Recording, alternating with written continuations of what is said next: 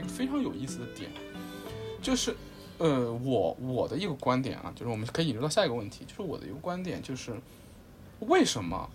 为什么我们现在做的很多建筑，它很难被普通的，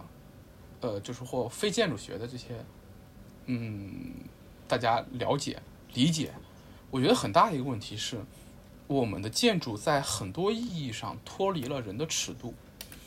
它不单单是说从体量上，不是不单单是从体量，当然体量上脱离人的尺度是个很严重的问题。我们的城市也早就脱离了人的尺度了。你想，在中世纪的时候，一个人是完完全全可以把握他所居住那个城市的，几千人嘛，一个小区的大小。现在一个城市，上海这个城市两千五百万人，这是一个不可经验的数量级。当然，这是这是这是这是另外就是另外另外一套一套一套一套一套东西了。我们说建筑，那建筑它在很多很大一个程度上也脱离了人的尺度。一方面是它建成的一个体量上面，包括它建造的整个过程上面，就是一个建筑是怎么建造起来的这个过程。它脱离了人的尺度，让人不能理解了。我觉得你刚才做那个城市邮差这个过程，其实就是其就是尝试着把一个建筑是怎样起来的这个过程，把它去魅，就再去魅，然后把它给拆出来，告诉大家，就是你是可以理解并且参与这个过程中的。我觉得这是一个点，但是。但是我觉得这怎么说呢？也不能说是个无力的抗争，我觉得是个很有意义的抗争。因为现在我们能感受到，就是大量的脱离人尺度的建筑正在、正在、正在、正在涌现出来。这就可以说到我们之前，就是之前你的两篇文章，对你的两篇文章 和和和和和这两篇文章展开的内容。这两篇文章回头我们把把链接放到 show note 里面。就是，呃，一个是那个前段时间上海的奉贤区放出来了一个，呃。就是一个大型的城市公共项目的一个建设计划，叫“云水无边”，对吧？嗯啊、就是那个项目真的是把我给震惊了。对，它是，呃，是在在各种层面上面都超超出了人的尺度。对，那么其实我觉得我们可以在这边探讨一下这个问题，就是为什么尺度这么重要？为什么这个？尺度之争到现在，就是过去我们大学的时候，刚大一的时候，我们就会教大一的学生说，尺度很重要，一个建筑要有一个好的尺度。但为什么到现在，我们似乎把这个问题给抛到一边了？然后就是这样的一个建筑都能被建起来，然后就是那就就可能关乎到我们怎么样去看待城市，怎么去看待我们人类的未来和我们的城市公共空间这个问题上。对，然后就是可以请你聊聊你。对这个 云水无边这个建筑的看法和观察。嗯，对，那那个垂直森林的项目和云水无边的项目，它这两个东西，我觉得其实是它背后有一种共性，就是呃这，不是尺度的共性啊，而是关于这个就是就是咱们刚刚说的上一个话题的一些共性，就是这个传播的共性。嗯，呃，我 写我写那个垂直森林的那篇文章，其实它的我针对的核心其实是它的就是就是诚实的这个问题。呃，因为垂直森林就给了大家一个我觉得像是梦境一样的一个环境吧，就是我可以在一座城市里面，我可以回到自然，因为自然就是好像就是萦绕在我们心里面的一个梦一样。尤其是对于长久生活在城市里面的人一样，那那个建筑师博爱里他想做的呢，他是一个建筑师。我觉得对于生态这个事儿来说，就是因为现在其实这个东西也是一个比较热门的话题，什么碳中和啊、碳汇啊这些。嗯嗯嗯，他其实他想做的并不是这个事儿，他想要的是一个宣言。就是我建一个垂直森林，我想要的是一个绿色的宣言。呃，当然，这个垂直森林对生态有多大的贡献，然后居住在其中的人的生活体验，以及他背后为这个事投入的资金成本划不划算，性价比如何，这显然并不是他关心的问题。他要的是一个宣言，我要占领这块阵地。我要成为生态建筑的一个代言人，当然他他很成功啊，因为嗯，现在大家一提起呃城市森林、城市里面的生态建筑，可能首先想到的就是他。嗯嗯嗯，然后回到另外一个云水无边，呃，我因为在写完这篇之后呢，那个云水无边这个项目的建筑师，包括那个我还打听了，包括那个奉贤区政府对于这个项目的一些想法，这个项目是是不会建起来的。哦，他们呃，就是包括规划的那个部门，包括建设的部门，他们对这个事儿其实是还是比较清楚的。他们知道这个事儿，这个建筑肯定是建不起来的，至少哦，完全不可能按照它的设计现在呈现的这种设计的尺度来建。嗯，他们要的是什么呢？他们要的是一个一个一个姿态，要的是嗯向大众传播一些信一个信息。我们要、要大兴土木啦，我们要做，我们要建设，然后哦建设呢，它肯定需要地标嘛。然后这个、这个这地标这个事儿可以留到 最后的那个嗯那个深圳和上海的那个，深圳我觉得那个那个，对对，对我觉得我们的话题里面有很多事情都是可以互相串起来。它本来就是有一个脉络在的。对对对对，就是，嗯，然后说回到尺度这个事儿，嗯因为我觉得对于尺度这个事情的一个，一首先这个词啊，尺度这个词，对于大众来说就有障碍，嗯呃嗯。因为它是一个比较拗口的，就是可能我们觉得还 OK 啊，但是对于传播来说，尺度这个词就是比较拗口的，就是嗯。到底什么是尺度呢？是我们看一个东西觉得巨大，或者是呃觉得它宜人的尺度才是，呃就是宜宜人的尺寸和它尺度可以拆分开嘛，尺寸和度量。那到底什么样的东西是好的呢？因为呃，我们的生活啊，我们的日常生活和媒体上面呈现的建筑的形象其实是割裂开来的，包括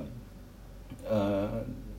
呃生，比如说以我自己举例，我身在北京，我能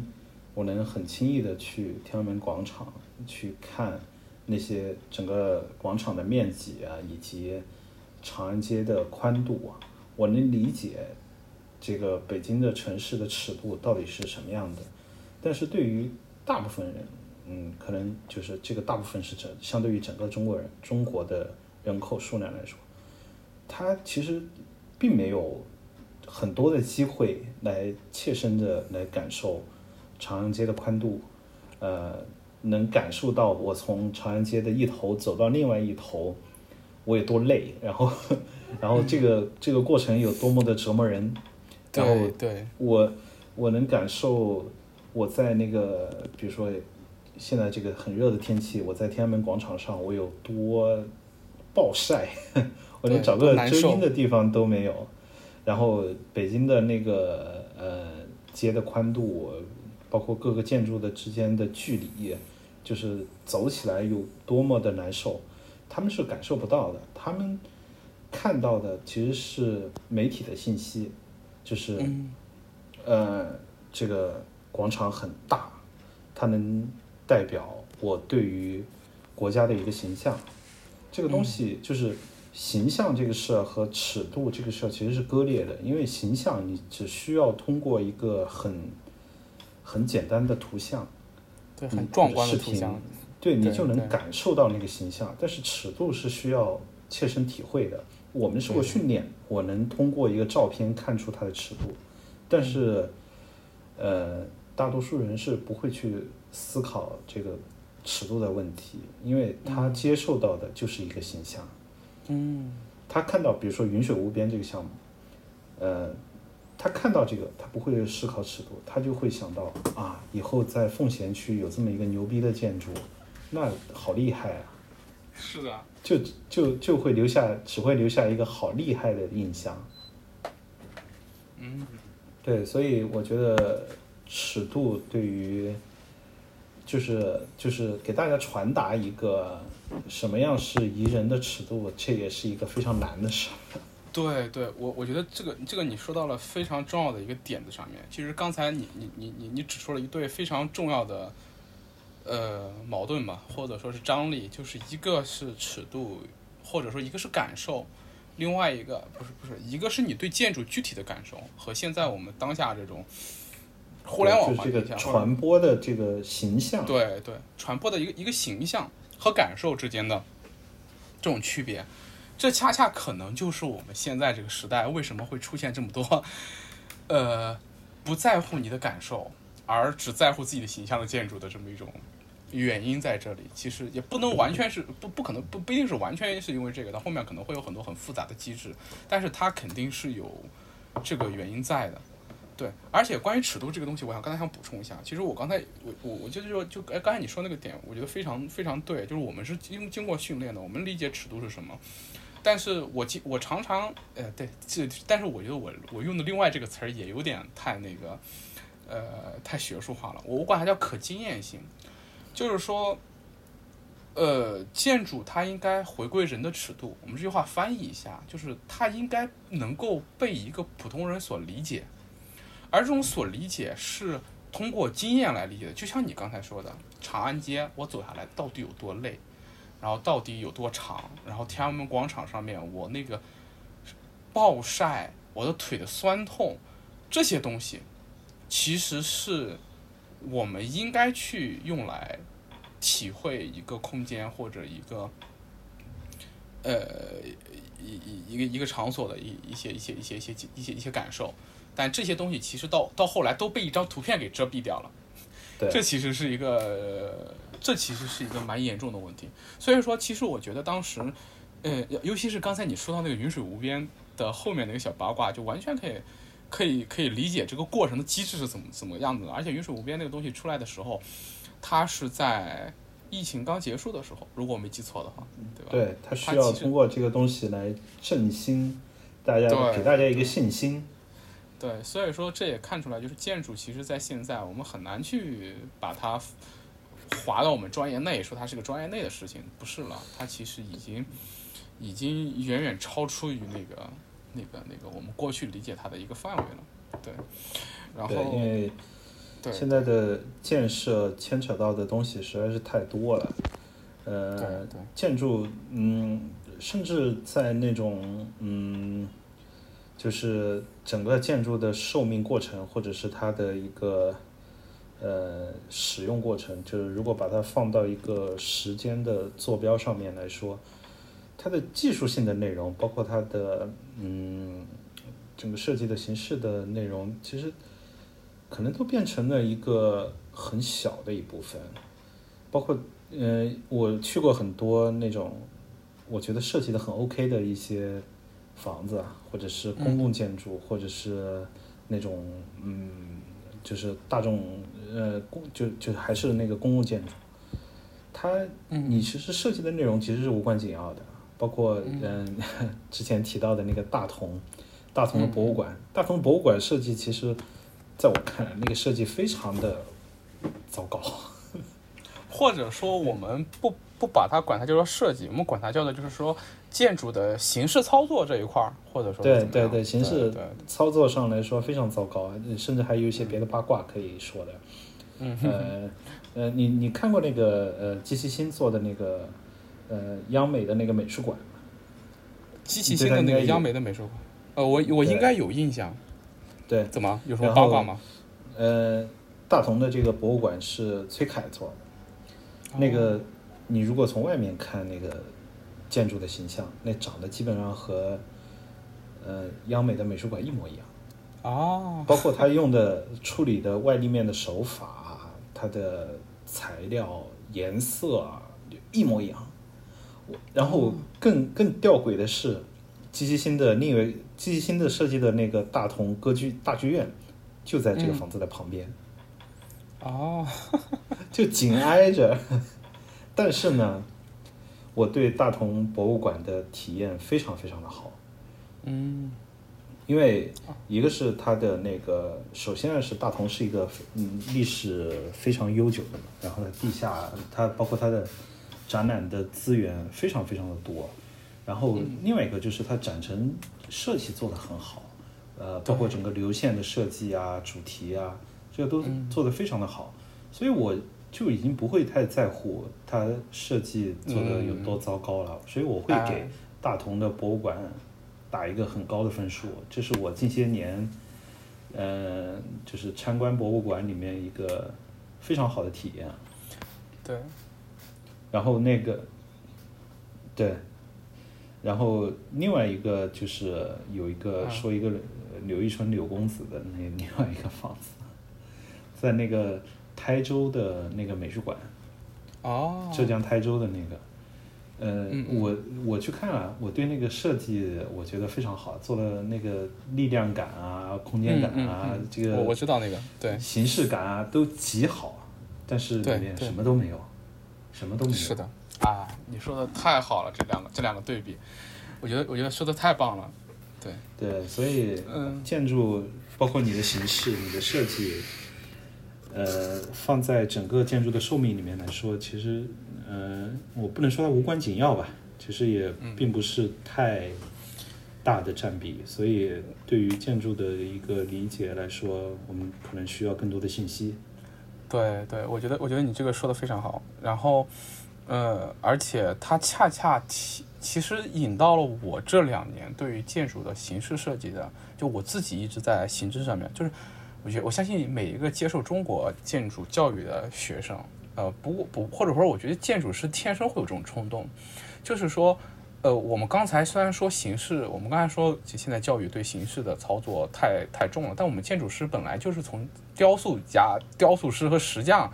分离出来的，我们对形式有这种执着，我觉得没问题。天生的执着，天天生的执着。但是就像你刚才说的，大同博物馆和台州美术馆，它两者的对比，我觉得它体现了我们建筑中非常重要一点，就是我我我自己的一个总结啊，就是有有之前有朋友问我，你觉得什么是一个好的建筑？呃，好看就是好的建筑嘛，或者说是还是说它不一定很好看，它它它它很质朴，但它里面的就像你刚才说的，就是它的那个那个那个像那个大同博物馆一样，它自己的这这个这个这个作为一个博物馆的功能被发挥的很好。对，那其实当时我我用我回答的话，其实引用了孔子的一句话，就是那句“文胜智则也，智胜文则实，文质彬彬然后君子”，就说你的建筑、你的形式和你的内容。就是我们永我们建筑学在几千年来一直在探讨探索的一个问题，就是内容和形式的这一对辩证关系上面。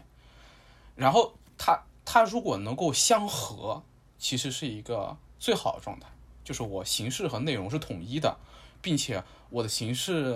能够更好的表达我的内容，我的内容能撑起我的形式。你像刚才我们说的大同博物馆，它好是因为它的质胜文。就是它它的那个形式可能也还可以，对吧？毕竟超了积极性嘛，对吧？但是，呃，但是它的质很好，对它大同底子好，而且它的底下作为博物馆的一个功能，包括包括大同在文物保护各方面，我有个朋友是专门在他他是大同人，他是山东的那个呃博山东大学博物馆学的博士，呃呃毕业，然后。我经常跟他交流，他就跟我说大同在各方面工作做有多好多好多好，他给我给我讲过这个东西，我可以我可以想象到大同博物馆他们是以一种怎样的热情去建设它的，然后那他他到最后他体现出来的，其实我认为是，呃，是它的质很好。那台州博物馆这个我知道那个建筑，我我我在那个经经常我们找 reference 的时候就用它嘛，对它那个力量感，包括它的那个形式上面的那种怎么说？形式形式形式感非常的非常的好，呃，但是它文胜质了，就是它是一个空的形式的盒子，它里面啥都没有。呃，孔子还说过一句话叫“会事后素”，就是他对文质之变有一个定定论，也不是说定论嘛，他他的一个看法，就他认为，如果这两者你不能达到完全相合的话，你宁愿质朴一点，就是你宁愿让你这个质凸凸显一下。不要让你这个文过头了，那显然泰州博物馆就是文过头了嘛，我我可以这么理解。那其实这边引出来一些我自己的一些经历吧，就是我不是前段时间在做网红建筑嘛，为什么要搞一个网红建筑比赛？原因很简单，因为无论是我们建筑师还是开发商，对我们做旅游嘛，我们对这块场地没有信心，嗯就是单单这个场地，我们认为它没有旅游吸引力，我们才会想要建一个网红建筑在上面。但你会发现，你无论怎么做，它都是徒劳，因为一块一个地方真正能够吸引人来的，还是它的质。如果它的质不够，你本身不是一块璞玉，我呃不是一块玉，我给你做一再好的盒子，你也不值那个价，这很简单的一个道理，对吧？所以说，我最近其实就有这种一个倾向。那我最近其实在做一些我关于这两年工作，包括我自己一些一些一些一些一些一些一些方案的一些总结各方面，我会在里面传递一个想法，就是我们的建筑它应该是一个谦卑的容器，它应该是个 humble vessel，然后里面盛放的那个东西应该是一个真实的东西，你就是你找到一个真实的东西，然后你去盛放它，而不是说我搞一个非常漂亮的盒子，然后里面什么都没有。对，然后我觉得你刚才举那两个例子非常非常好的全，就是跟我这这些年这两年的这个经历达到一个完美的映照，就是我们建筑到底应该去怎么做。嗯，对，因为嗯，就是为什么会出现这种状况？因为现在很多，包括就还是回到之前说到的那个，就是现在的建筑，它不仅仅是你建设的事儿了，因为它承担了很多别的别的职能在里面。它因为建筑师本就是这个钱不是我们自己掏嘛，你不能完全体现自己的意志。嗯，对，但我虽然不太喜欢那个表达说，呃，就是建筑师是服务行业，然后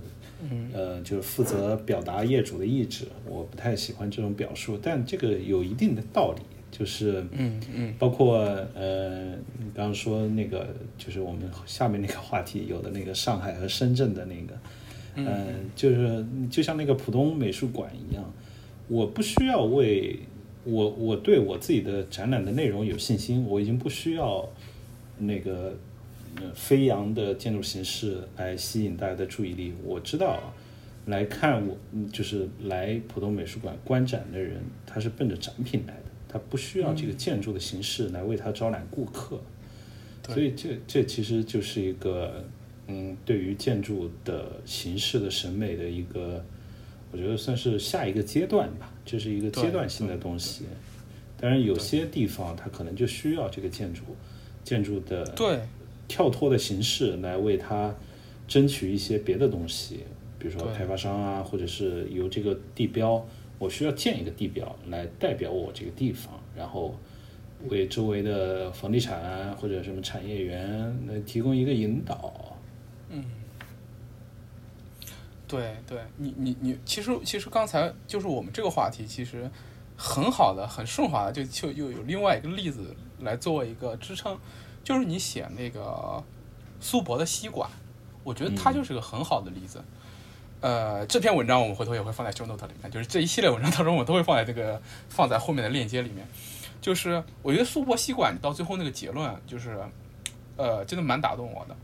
就是一个建筑，它形式也好，过程也好，你建筑师你可以努力的方向很多，你可以到最后，你你苏苏苏博西馆他们的设计不可谓不克制啊，它很克制，而且就是就是你在你的文章里面也写了，就是他们作为一个很成熟的团队，其实把这个行活做的其实是挺好的，对吧？对，他们呃，他们很克制的去去做这个建筑的形象，然后很考很好的考虑到了展陈的一个功能，这种方盒子的体量，然后包括对当地的一些很谦卑的呼应。虽然他们是境外的建筑事务所，但是他们已经尽力了。但这个建筑它还是难堪苏博之名，为什么？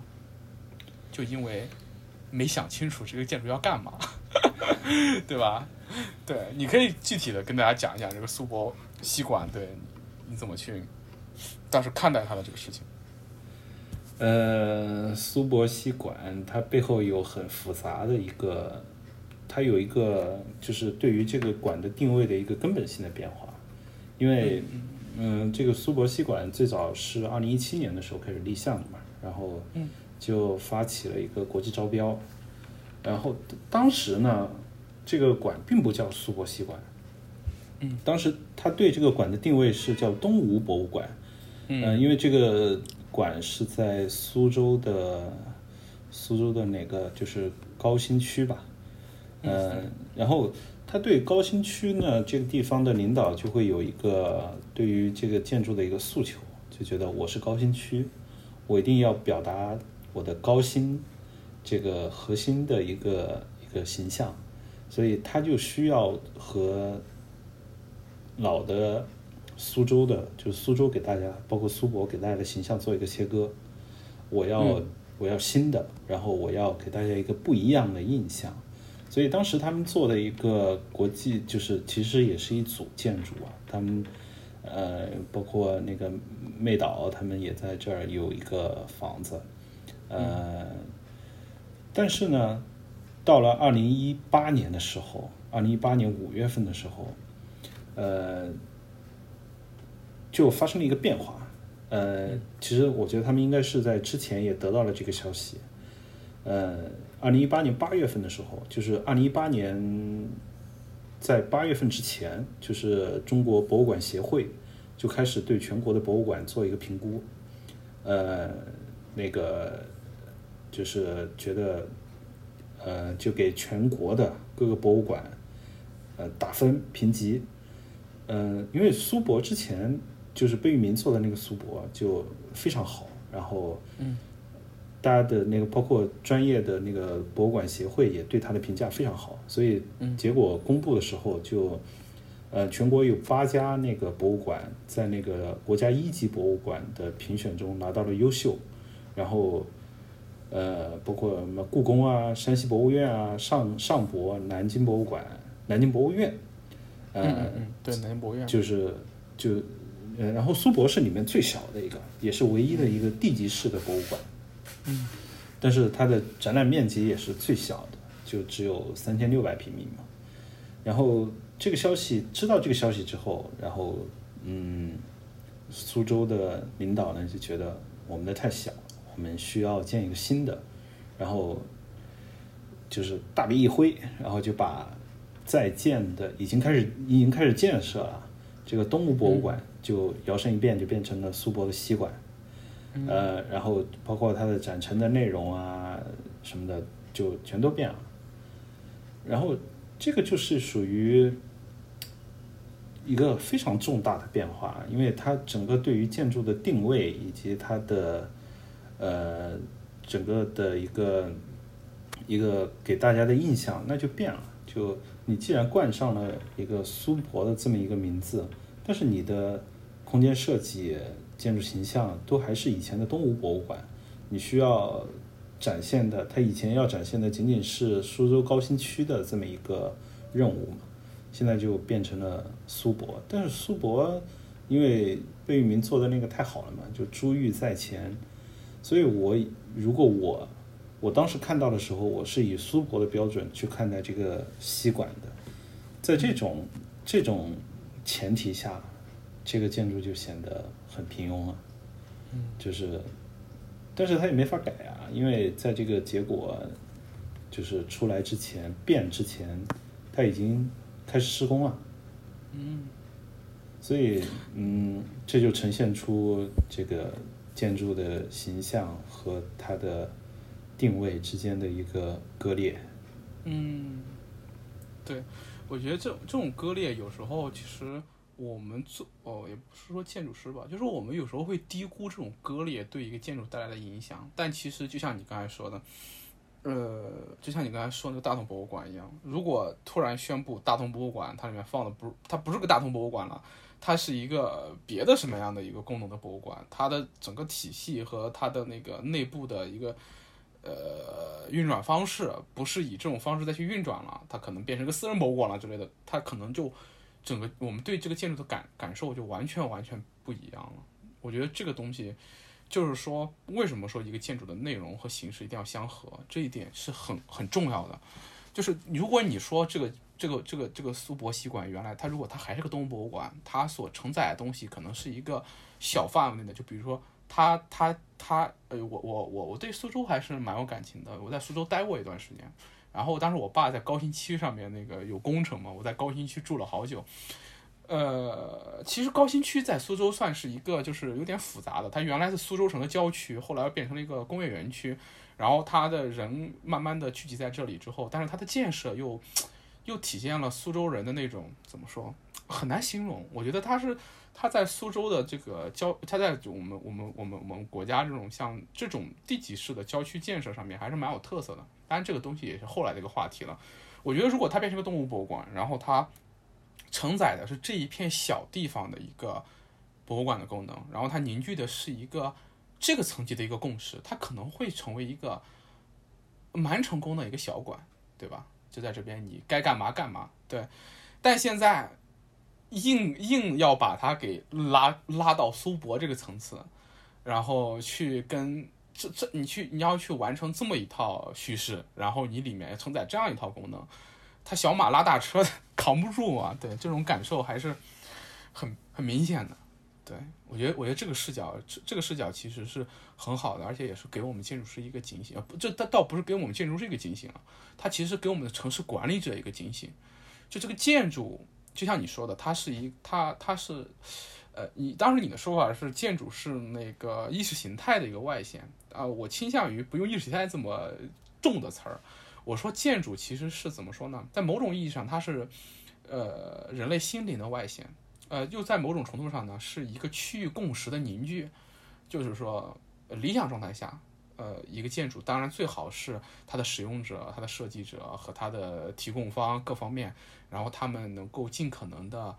呃，能够互相感知。比如说，我们都是这一片小区域的人。啊，你你是当地的开发商、当地的设计师、当地的使用者，三者都在地，然后互相了解、互相理解，然后能够凝聚下来一个共识。最好在整个建设的过程，大家大家能坐在一起去聊，然后凝聚一个共识出来，这是最理想的一个状态。当然，现在大多数建设可能没办法这个状态，但是没关系。那至少应该是一个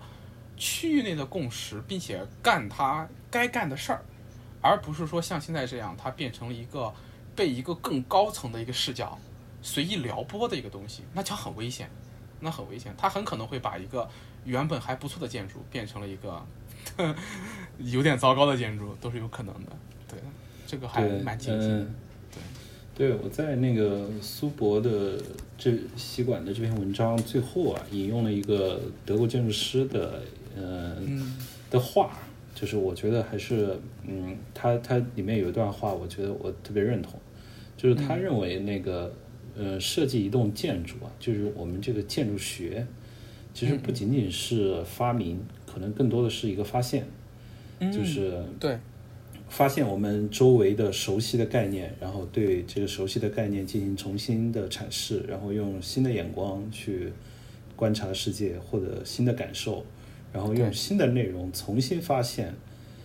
然后用再用这个建筑去使周围的区域去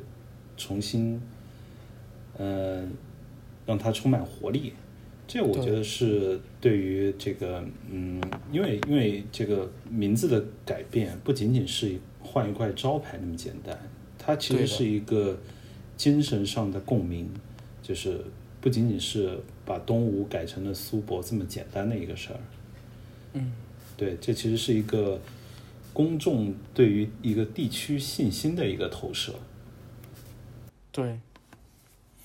对对对，那那段话当时也给我留下了蛮深刻的印象的。对的，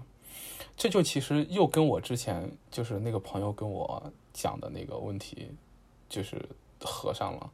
就是呃，就是就是建筑要比它的那个，就是问题的信息量要比答案的信息量大嘛。那个建筑其实它应该是一个怎么说，谦卑的回应，对，一个谦卑的回应，对。所以说，在这个视角上去看这个苏州博物馆的西馆，我觉得是是一个，是一个，是一个，是一个更高的视角，对。那说说完苏州这么一个小地方了，其实我们就来到了我们今天这聊天的一个重头戏。我们前面已经暗示过无数次了，对吧？就是就是那篇文章，其实就是在去年我们见面后不久，当时你写的，对，因为当时是那个浦东博物馆这个馆刚刚，sorry，我先拿个拿个拿拿拿拿个东西啊。当时是那个浦东的博物馆，呃，浦东美术馆刚建成，然后，呃，你写了一篇文章，叫做我记得好像如果名字没记错的话，应该是“上海向左，深圳向右”，对吧？对，很俏皮的一个名字。当时是比较了比较了上海和深圳的这个城市就公共建设的一个异同，就是这个策略上的异同。而且我觉得刚开始那个切入点非常巧妙啊！就同为文字工作者，在这里表达一下我的敬仰，因为我觉得那个引入点很巧妙。然后其实也是就是就是我觉得嗯，我觉得我我这边说一下，就是我觉得一篇好的文章，一篇好的，尤其这种评论性的文章，它以就是观点倒还在其次，就是你这东西提供一个观点，当然观点很重要，但更更重要的是给大家提供一个视角。我觉得当时那个视角就给我一个耳目一新的感觉。你当时是通过那个让努维尔在深圳和上海的他自己这个建筑上面，就你同一个建筑师，同样建筑类型，他采取的策略的不同，然后去引入，然后去通过这个方式去勾连了。呃，上海和深圳这两座城市的脉络和城市的发展，呃，城市的性格和他们在建设上面的选择，然后给我启发确实很大的。对，然后这这篇文章，我觉得大家最好一定要去读一读，回头我把链接放到 show note 里面。对，然后呃，这个具体的文章内容大家可以去读啊，但这里其实就就是体现出那个那个那个那个那个那个文章中的一个视角，就刚才那个呃东哥刚才也跟我说过了，就是说。不同的城市在建设的过程中，它的需求不同，它的策略也会不同，它表现出来的方式也会不同。那么，在上海和深圳中，就会有一个呃策略上的不同。当然，这个不同，其实东哥可以简单的给大家介绍一下，对那篇文章是怎么样展现了这两个城市之间怎么样的一个城市性格的区别。呃，这个其实是一个。如果要从这个文化这个消费，我我我自己看待这个事儿，其实包括嗯，其实用消费这个事儿来解释很多事情的话，其实就会清晰很多。因为包括我自己做节目，我现在并不会把它写文章啊、做节目啊，我并不会把它看作是一个我要向大家说一个什么事儿，或者是我要向大家表达一个什么事儿。而是我在给大家生产一种文化消费品，嗯，就是包括我们去博物馆、去美术馆去看展，如果是用更底层的一个、更基本的那种逻辑来理解的话，我们就是去消费，我们花时间、花金钱、花精力去看一些能让我们愉悦的事情。呃，那如果是用这个逻辑来理解的话。那上海的呃思路就会清晰很多，因为它已经过了那个通过城市地标来彰显我的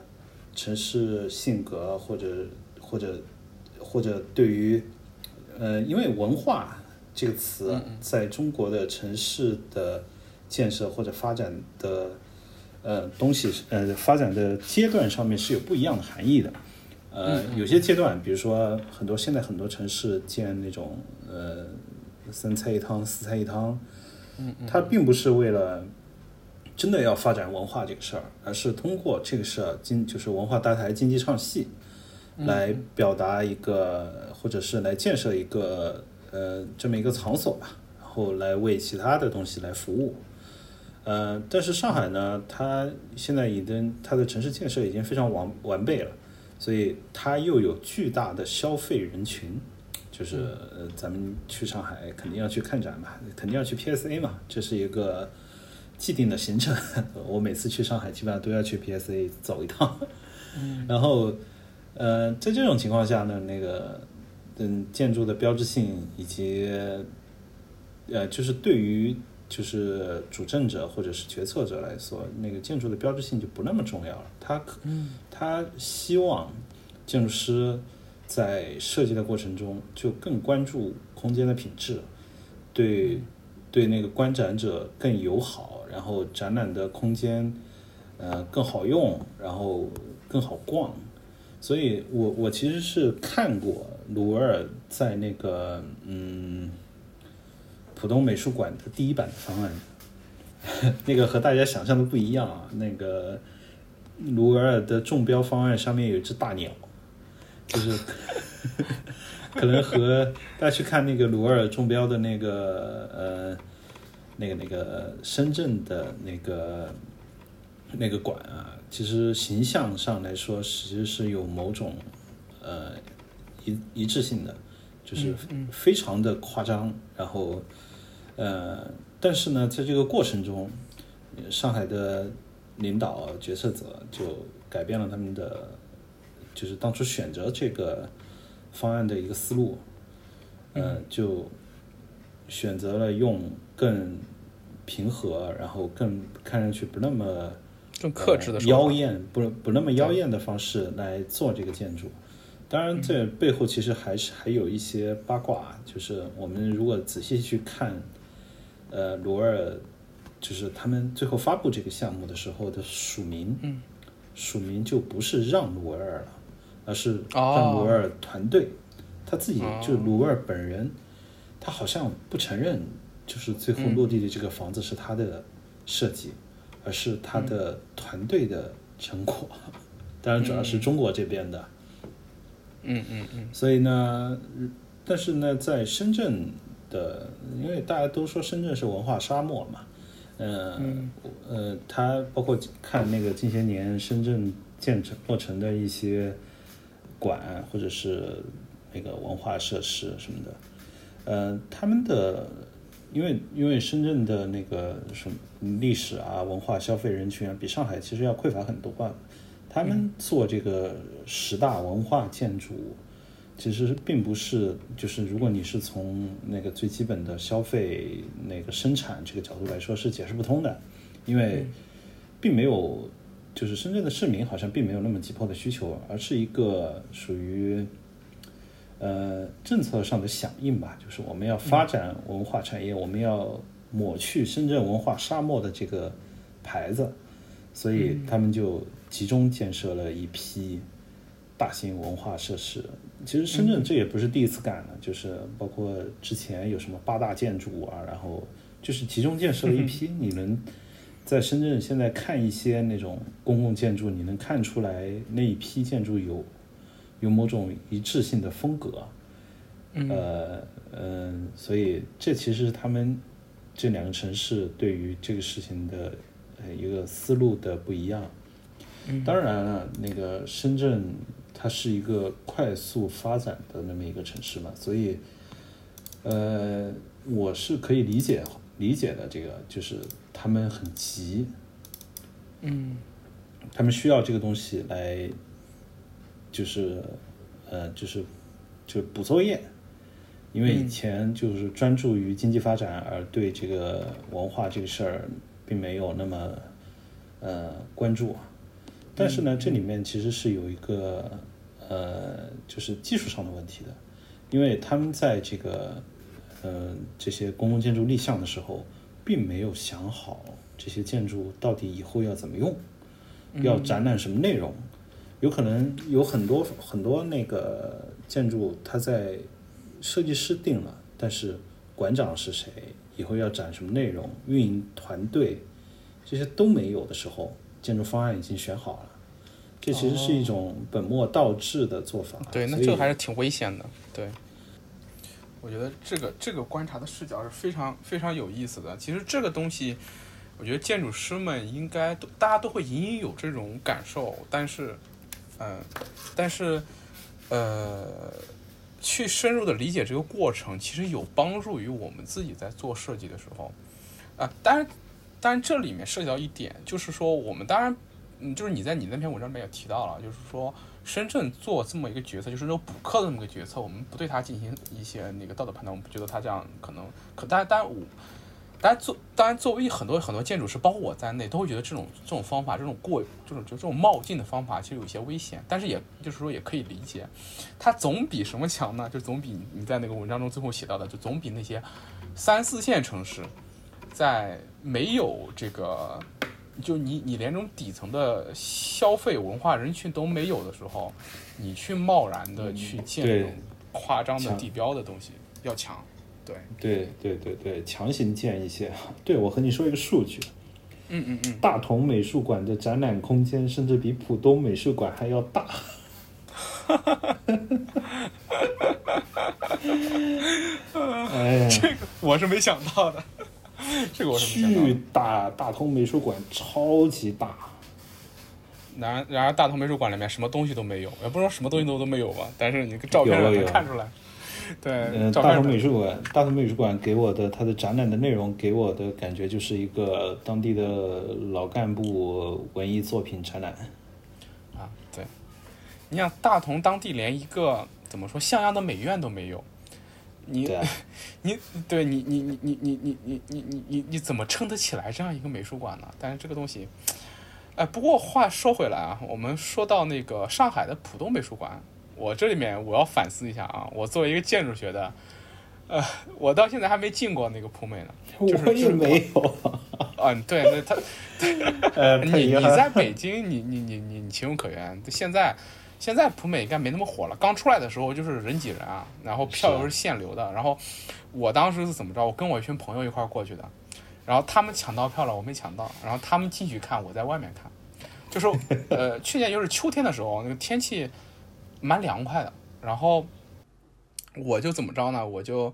那个在那个外滩。就是他对面的那个地方嘛，我就我就我就我就我就我就说我在这儿等你，就我连过都不过去了，你们过去吧，晚上我们就回来一块儿吃饭。然后我就在那个地方看着浦东美术馆，呃，我当时我就是特别能感受到你之前说的那个点，什么点呢？就是，嗯、它像一个，就是说，确实上海的这种文化消费非常的，呃，非常的发达。我觉得它像一个这个时代的一个宣言，就是它像一个巨大的屏幕，都不是电视屏幕了，它就像一个巨大的屏幕，然后就是融融在融在那个对面的那四几件套底下，就像多了一个属于这个时代的一个宣言一样，就是说这是一个属于大众媒体的大众传播的一个时代，然后。然后就跟那那几天朋友圈里面和小红书上面那种蜂拥而来的浦东美术馆的那个东西，形成了一种很奇妙的一种映照，我觉得还蛮有意思的。然后它旁边的那个，呃，东方之珠，东方明珠，对，就就是上一个时代的时代的痕迹嘛。然后两个东西在那里，我觉得有一种 说不上来的感觉啊，就有一种魔幻感，对。不过还是有很多人觉得浦东美术馆的形象设计太，就是太平实了，就是，嗯，他们还是有很多人还是想要一个地标啊，想要一个更有标志性的、符合他们对于上海这个城市的印象的那么一个馆。对，当然，可能这些人大部分是不太可能、不太会尽管去参观体验吧，他们可能也很难感觉到里面，呃，那个那个就是展览的一个质量。嗯嗯，是的。不过我们现在比较了上海和深圳，其实我还蛮想听你说说广北京和广州的，因为这个北京是你现在正在待的地方嘛，我觉得你对那个地方的熟悉程度还蛮多的，蛮蛮蛮蛮蛮还蛮熟悉的。然后广州嘛，广州给给在这个北上广深里面，广州是一个存在感不高的城市，但是我感觉广州是一个。呃，不知道是不是我的错觉啊？我觉得广州是一个幸福感有时候还超过上海的城市。就我有好多朋友在广州，然后他们在广州生活的时候传递过来那种感觉是一种很闲适、很舒适的感觉。就是我一些美院的朋友嘛，然后，哎，我想我想听听听你对这两座城市他们的看法，包括他们自己一些城市公共建设的一些看法。嗯，对，呃其实广州我倒不是太熟悉，但是我有很多广州的朋友，嗯。呃，我可以简单说说我对这个城市的一个，就是本地人他们对于这个事儿的一个认同的一个一个我的观察，嗯，就是先说到这个对于城市的包容性的这个问题，嗯。呃，因为现在在公共媒体上面，老北京这个词，就是 比如说各个城市都有对于本地人的一个称呼嘛，呃，北京叫老北京，嗯，上海上海应该叫什么呢？老上海，上海人，上海人对，上海人，然后呃，广州呢一般叫老广，哦，所以在大众在公共的传播里面，这几个词的褒贬程度其实是不一样的。比如说，你提到老北京，可能会联想到排外，呃，或者是呃这种外地人，这这这个这么一个，就难免会想到这个事儿。啊，一说到上海人呢，那可能会精致的生活啊，嗯嗯，就是广州就不一样，广州大家说到老广，他可能很多是广州人对于自己的一个称呼，就是本地人叫自己老广，但是北京人呢，他并不会自叫自己老北京，好像是外人称呼他为老北京，所以我觉得广州是一个自我认同上面会更强烈的一个地方，而且它这个自我认同是一个中性的自我认同，它就是我我认同我的本地，但是我并不并不会对，因为我是老广，我瞧不起外地人啊，或者是，所以嗯，对于这个建设上来说，我对广州最好的印象其实是来自于那些老街，或者是、呃与广州的朋友啊，就是这这就是这个人际人际之间的一个一个交往。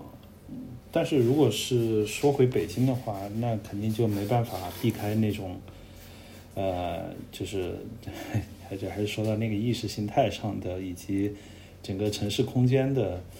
呃，政治上对于整个城市空间的一个比较粗暴的一个划分。我们我之前嗯这几年啊，就听到一个一个消息，就是说东城和西城，北京的东城和西城这个名字可能都要消失，以后就变成中央政务区。我以前住在西城，然后呃周边有很多痕迹啊，因为那个地方以前是宣武，然后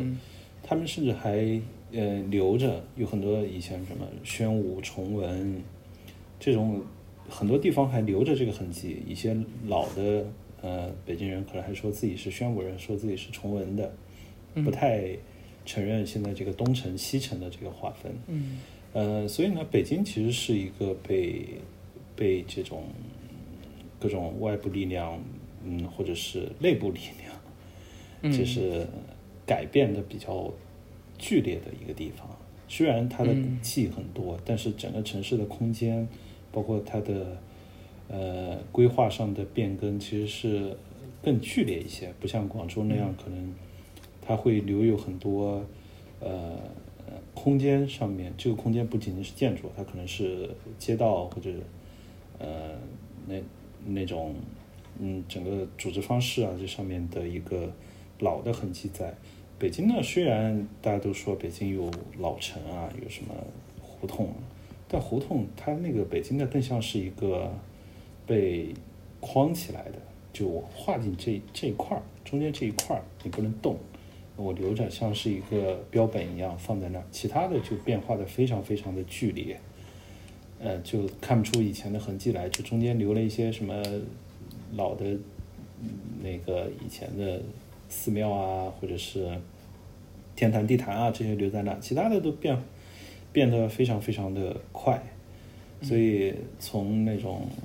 呃，如果是居住的体验上来说，其实呃住在北京，你和呃那种传播上面认知的北京，其实是交集是很少的。嗯就是你生活在一个纯粹的呃现代的街区里面，并不会有对北京有太强的感知。但是如果是在广州的话，那就可能会感知更强烈一些。啊，我我听完你说完之后，我对广州的这个印象更好了。哎，其实这里这里我们就就就就就更放松的谈一谈啊，我们谈谈自己的事儿。就是你知道，我跟你我告诉你一个秘密啊，就是北上广深这四个城市，我只去过上海，就是我现在待在上海。你居然没没来过北京、广州、对我深圳？对，北上广深，这原因是什么呢？一方面就是我从小比较宅，对我就是就有人就觉得，就可能就觉得我，呃，我爸是那种走南闯北，他他是他是搞工程的，我爸土木工程的，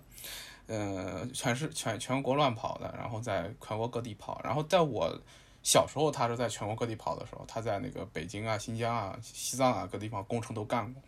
然后我稍微再大一大的时候，就是初高中的时候，我爸就为了能更多的顾家嘛，就主要在长三角这一带，然后我也就跟着在长三角这一带跑的比较多，所以说，就我可能对家乡认同没那么多，但是对长三角这些地方都比较熟悉，嗯，是这样的一个人。当然后来跑新疆去了，但是我在长三角待了这么多年，就是我在长三角几乎每个城市都待过，但是。我第一次来上海是二零一八年，就是很晚很晚。你像我二零一八年都研二了，我第一次因为开会，然后开那个学术会议来上海，然后紧接着二零二零年我就来上海定居了嘛，呃呃做事儿。然后我其实对大城市有一种恐惧，我不知道你能不能理解，就是我对大城市有一种非常深的恐惧。这里其实就很很个人化了。我想问你。就是我自己是在小小小小镇小县城长大的，我我十七岁之前是生活在那个苏北的一个小县城里面，就是沛县刘邦刘邦的老家，对，然后我在十七岁之前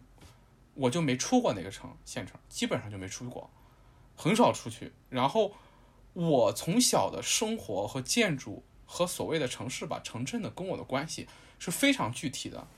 有多具体呢？就是我骑着自行车，我家在那个县城的最南边的一个小区里面，我骑着自行车到我们那个县城的城北关，就是我小时候住的那个大院儿，骑自行车十呃二十分钟，最多二十分钟就能就能就能骑到，就从城最南到城最北。我外婆家在城最西边，然后就城西关已经最西最西的边缘的郊区了。我骑自行车过去也才十一里路，也就是五点五公里。就是我在一个这么小的地方长大的，其实我，我我感觉我能够完全理解那个地方，就是那个地方的一草一木，每一个街道，在我脑海中，我能我能我能我能我能我能跟它融为一体，就是那是我的一种居住体验和我跟城市的一种关系，呃，它可能都不能算算在一个城市吧，就跟一个小城的一个关系，就我其实。后来学了建筑，后来去了大城市，就是在长三角的各个城市里面跟我爸，然后我读大学、读研究生，然后来到上海之后，就是我觉得我自己在跟这种真实的生活居住体验在慢慢脱离这个过程，所以我这一点其实其实还蛮感慨的，就是说我现在就像你说的，我们现在很多时候去了解一个城市，就像你说了解北京是通过，呃，也是印象跟感受是分开的。印象跟感受是和分开的，就包括我来上海，其实我能明显的感受到这种感觉。我在上海已经待了两年了，呃，我自认为自己是一个更更愿意去拥抱一个城市的人。然后我在这个城市有很多朋友，有很多自己常去的饭店、酒吧和厂区的一些文化场所。然后我已经半年没有坐过地铁了，我都是骑自行车，就十公里之内的地方都是骑自行车去，就是我有一辆二手二手的那个山地车，骑着去。就这样，我现在都很难够能够跟这个城市在感受上完全契合，在很多瞬间我还觉得它是对我来说是陌生的，呃，这种感受其实我觉得还蛮蛮神奇的，就是蛮蛮私人的一种感受。呃，我想我想问一下你的，就是说，呃，我不知道，就是东哥，你是在湖南长大的吗？呃，我不是，我是在贵州的一个小镇长大的。哦，你看，咱们俩其实还是蛮有共同语言的。对，我记得我我我记得你是在那个贵州、湖南那一带，湘西到贵州那一带。对，我我我老家是湖南的，但是很小的时候就去了贵州。对对，那你离开那个小镇，然后去到更多的待在城市里面，大概是在多大的时候？呃，上大学。啊，对，咱们俩就是完全一样，咱们俩就完全一样。对，然后。就是我不知道，而而而之后你走到走走的地方肯定比我多，对，北上广深肯定你都去过了，然后各个大城市啊，各方面，就是你你在这个过程中，你是从一个在一个小地方的视角，然后到一个大城市的视角，你是如何理解你自己的这个经历的过程？就这一块儿，我觉得没有不一定有什么话题，就可以聊聊自己的感受，我们可以说一说。我对这个还挺好奇的，想蛮想交流一下。对嗯，我其实并没有认真想过这个问题啊。嗯，我其实对于这种自己在这个城市的感受这个问题上面，以及自身和以前的，我我我其实呃，我相对来说比较极端，因为我从小我就渴望逃，就渴望逃走，哦，就是我我想要。从小的一个想法就是，我想要去更大的地方，我想要见到更多的东西，我想要去看看，以前只能在教科书上面看到的那些 那些事情。然后，所以毕业之后就毫不犹豫的就就来了北京，到现在已经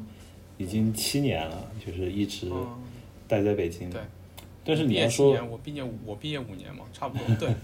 对，你要说我对这个北京这座城市有多强的认同感，我没有。嗯，呃，因为我一直就很明确的觉得我，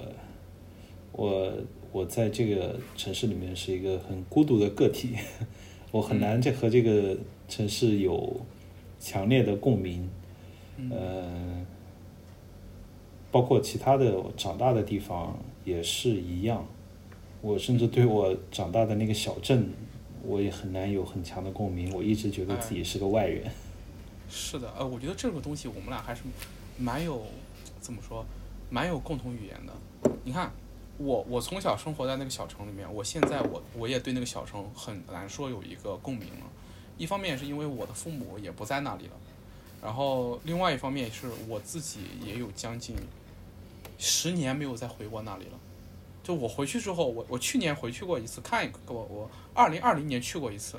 二零二一年年初回去过一次，看了一眼，就完全跟我就是我不认得他了，但是我还是能够回想起小时候在那边的情景，而且你刚才说的，呃，对我觉得其实这两者也是不矛盾的，就是我小时候，就是我在十七岁之前的时候，我也想过我要逃离那里，我跟你有很像的想法，就觉得这个小小的城小城把我锁住了，我想要去看。更大的一个世界，但同时，因为他小，所以说童年的时候跟他的一些记忆也确实是浸在我的身体里的。然后，然后就回到回到现在来看，就像是说你刚才说的，你在上海的不，你在北京，呃，觉得自己很难融入当地，是一个孤独的个体。那其实跟我其实我我也是一样的。就是我在上海这个地方，就刚才跟你说的这种感受，你对这个城市，你无法跟他做到那种，呃，你并其实我我并我我可能姿态上面并不拒绝这个城市，但是这个城市是你无法经验的，就是它的体量，就是就回到我刚才说那个尺度，就我对这个东西很敏感，我觉得这个这个城市太大了，它大到让我怕害怕，就我在这样一座城市中，我会害怕，所以说我会害怕大城市，我会害怕那种超大城市。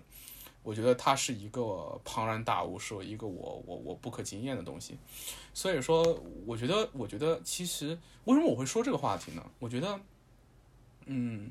一方面是因为我觉得这一点上面我们俩上面可能会有一个有一个有一个有一个小小的共鸣的点。其次，把它放大开来，其实它也是绝大多数中国人现在的一个情况，呃，就是这种摇摆感，